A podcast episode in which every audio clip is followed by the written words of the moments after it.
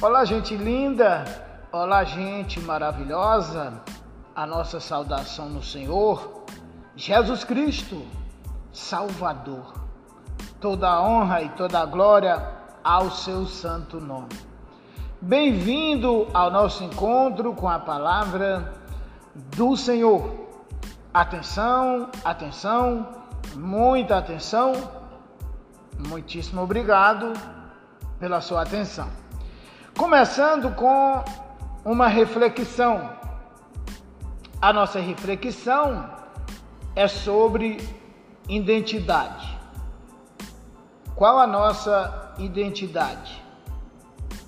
O que nos identifica como cristãos, como salvos, regenerados, nascidos de novo, tornados novas criaturas. Que convocação, chamada temos da parte de Deus Pai, que vai fazer a diferença no mundo em que vivemos e atuamos. Reflita se a nossa família, se a nossa cidade, depender de nós para ter conhecimento de Deus, de Jesus Cristo, receber o amor de Deus, a graça de Deus em suas vidas. Se isso depender de nós, isto estará ou estaria acontecendo? Pois bem, reflitamos, pois queremos trazer um assunto bastante interessante para nós, para uma chamada específica, pois eu tenho em minhas prédicas pregado que Deus nos chama, Deus chama todo ser humano para a salvação.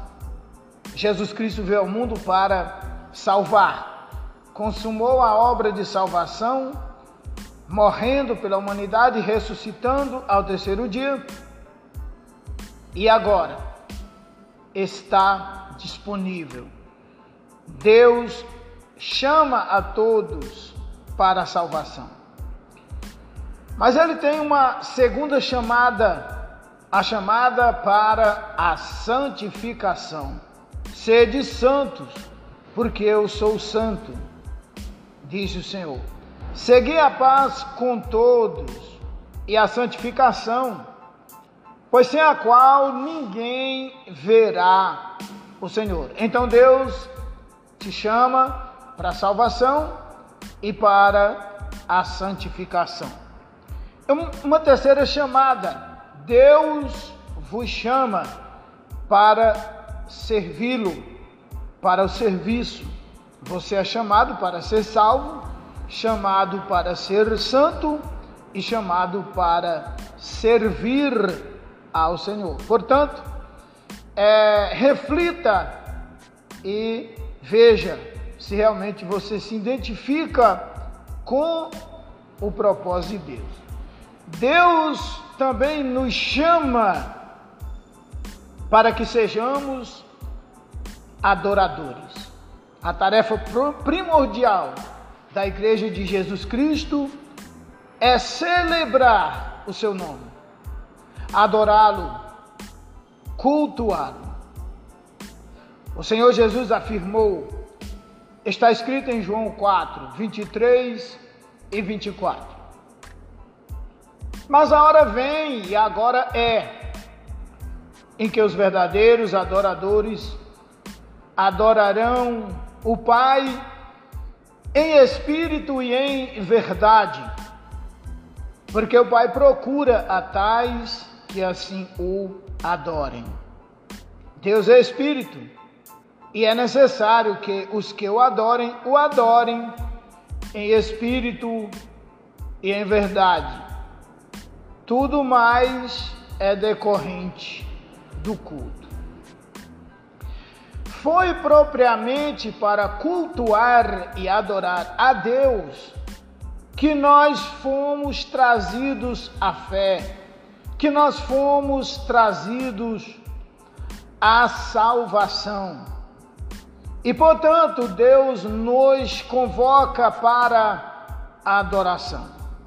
Você está convocado para a adoração, tá certo?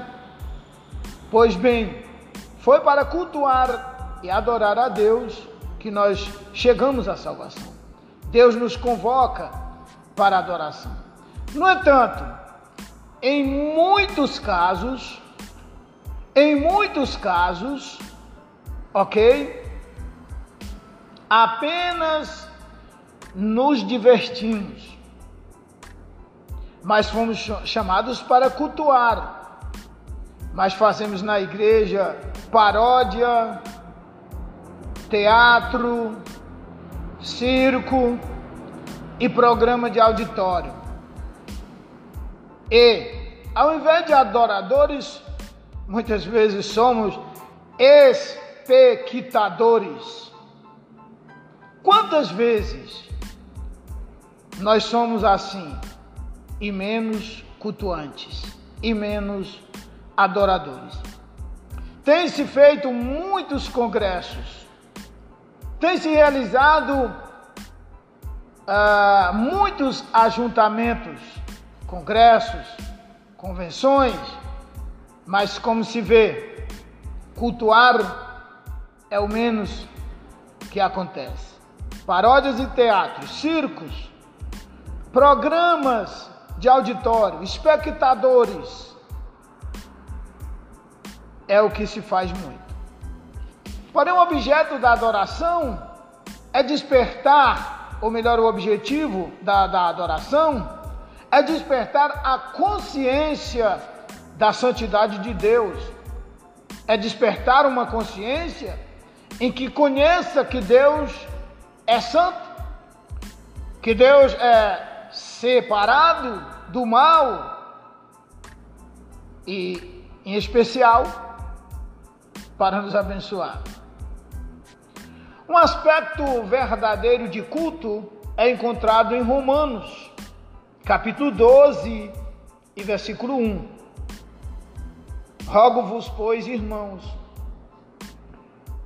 pela compaixão de Deus, que apresenteis os vossos corpos como um sacrifício vivo, santo e agradável a Deus, que é o vosso culto racional.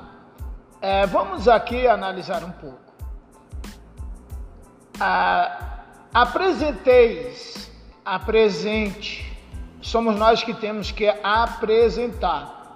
É a nossa responsabilidade. Aquilo que nós podemos fazer, Deus não fará. Deus fará propriamente o que nós não podemos realizar. Apresenteis os vossos corpos como sacrifício vivo.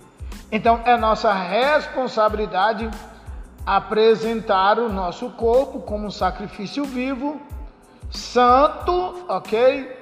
Apresentar o nosso corpo com santidade, separado do pecado, separado do mundo, diferente, de forma agradável, ok? De forma agradável ao Senhor. Pois bem, é o vosso culto racional, apresentar-se a Deus. O verdadeiro culto, ele é medido pela transformação de quem cultua, pelo fato de estar na presença de Deus. Eu costumo dizer que eu não creio que alguém viva na presença de Deus e não seja livre, e não seja santo, e não seja liberto. O verdadeiro culto, então, ele é medido pela transformação de quem está é, cultuando na presença de Deus.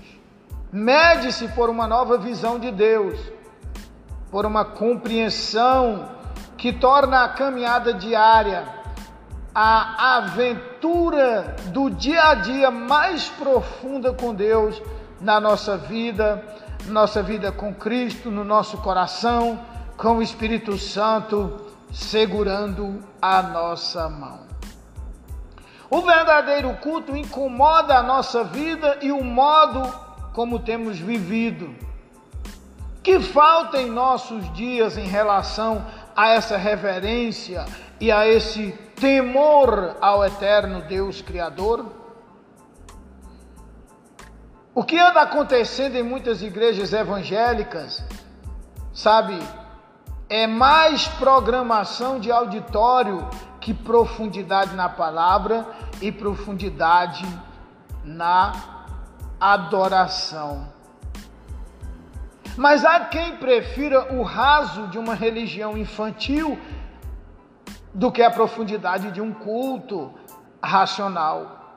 Grande maioria preferem, escolhem, elegem uma igreja, uma religião rasa da presença de Deus, do culto racional, do culto de adoração em espírito e em verdade, ao invés disso, prefere uma igreja na infantilidade, na meninice, em algo que não tem fundamento na palavra de Deus.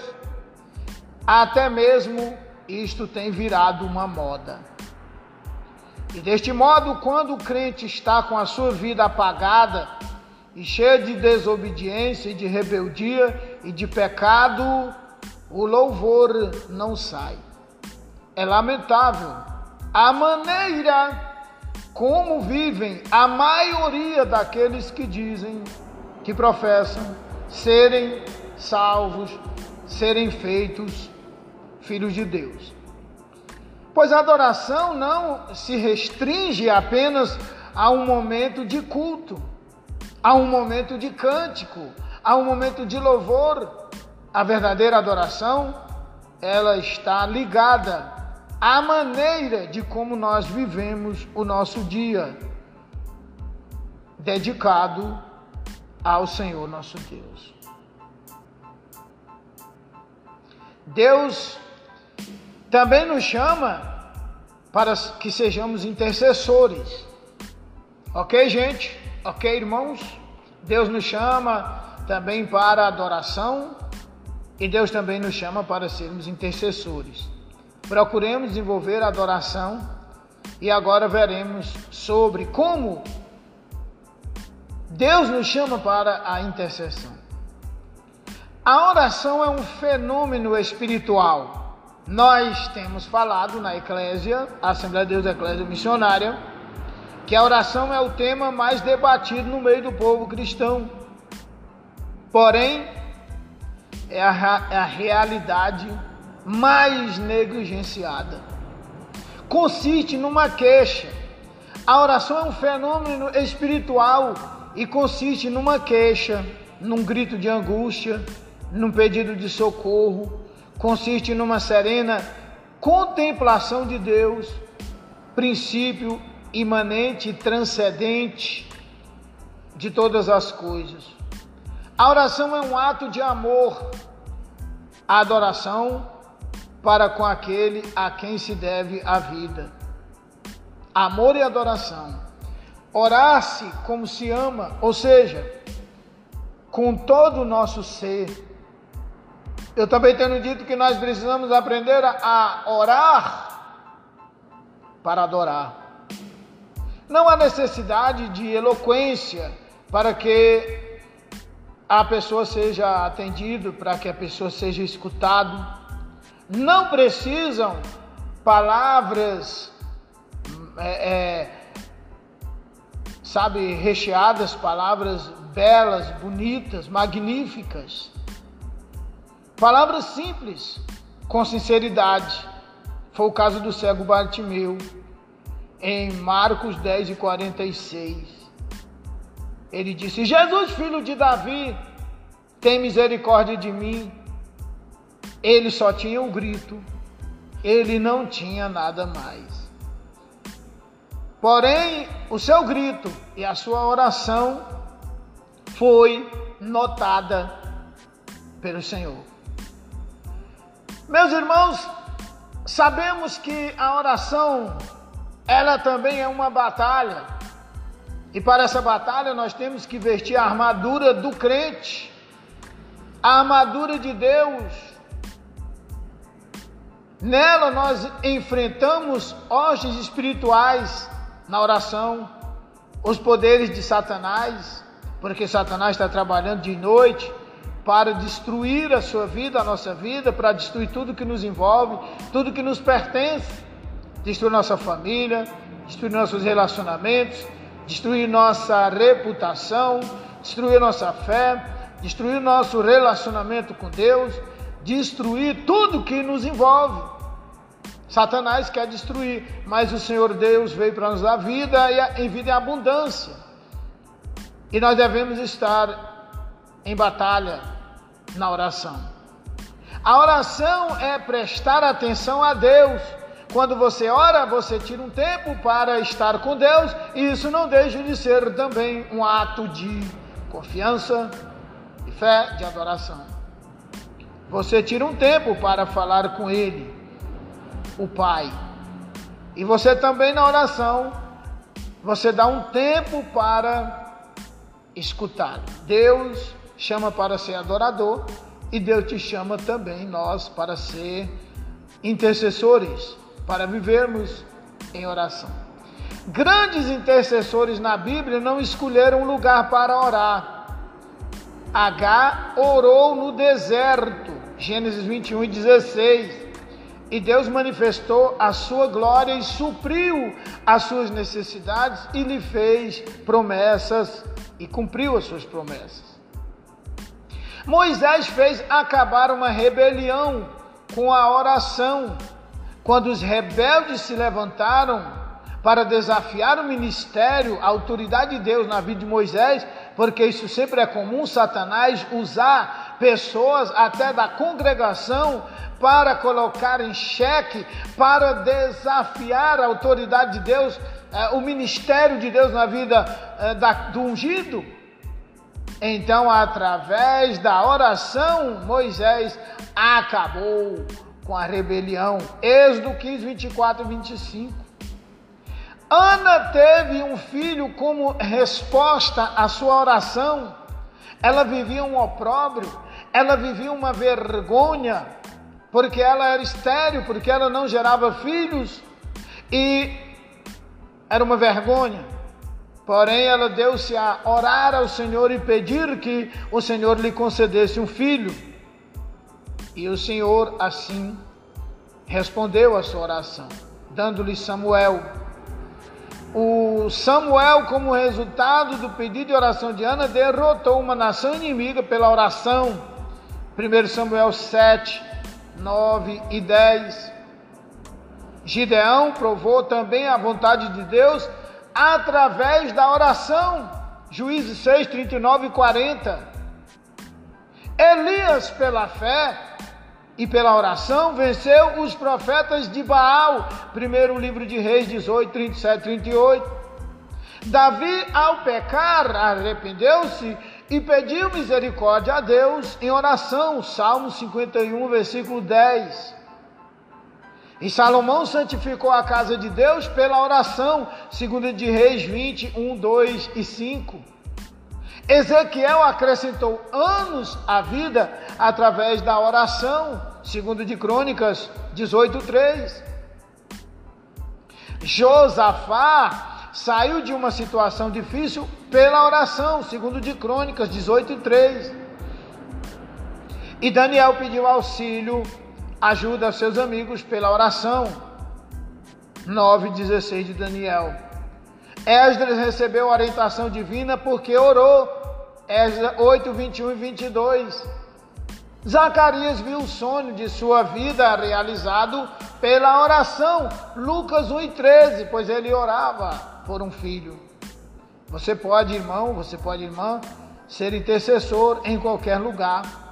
Ezequias orou na cama, Segundo de Reis 20 10. Em qualquer lugar, Jonas em alto mar. Jonas 2, 11. Jesus o fez no Calvário, orou, crucificado. Lucas 23, 34. Jairo orou na rua, Lucas 8, 41. Pedro orou no terraço, Atos 10 e 9. Paulo e Silas oraram na prisão, Atos 16, 25. E um criminoso não nomeado o fez nos seus últimos momentos de vida também crucificado, Lucas 23 e 42. Ora, meus irmãos, se como Ana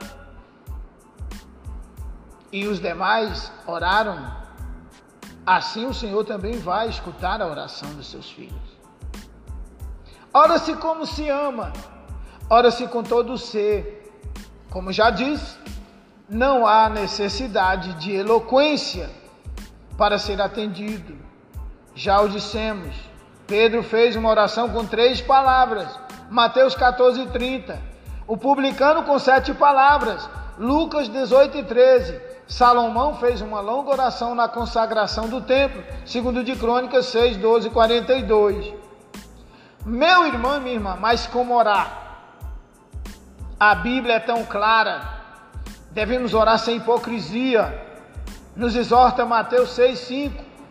Hipocrisia é uma representação, uma peça de teatro, é um faz de conta com extrema maldade. Mateus 15, 7 e 8.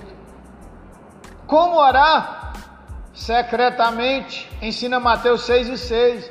Isso corresponde até a ficar a sós com Deus, mesmo até em meio à multidão. Devemos orar como com fé, como atesta Hebreus 11, 6. Sem fé é impossível agradar a Deus.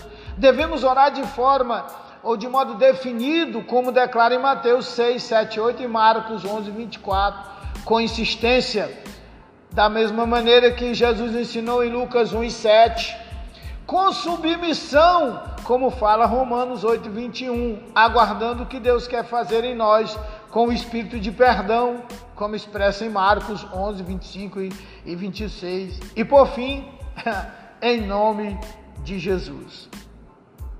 Muita oração deixam de ser atendida por falta desses importantes elementos ou pela presença de motivos indesejáveis.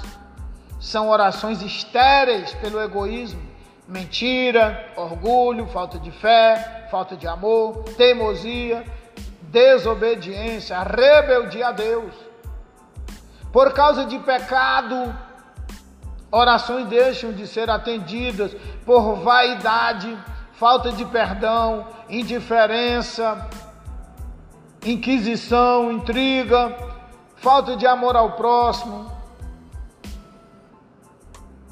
maus desejos, meus irmãos, de tudo isso decorre que quem ora tem senso de incapacidade e insuficiência, compreende necessidade de ajuda extra e clama a Deus. Paulo disse: a nossa suficiência vem de Deus, segundo aos Coríntios 3 e 5. E Jesus exortou: sem mim vocês não podem fazer nada, João 15 e 5. Quem ora tem fé, Hebreus 11 e 6. Quem não ora, obviamente, não tem fé. Se quer ser atendido, ore com fé. Mateus 21, 21, 22, João 11 e 40. Ok? Pois bem, no nosso próximo encontro, nós vamos, com base em 1 Coríntios 16 e 14, nós vamos falar sobre Deus nos chama para que sejamos facilitadores. Você não pode perder o nosso próximo encontro. Que Deus abençoe a sua vida, a sua casa, a sua família e até lá na paz do Senhor.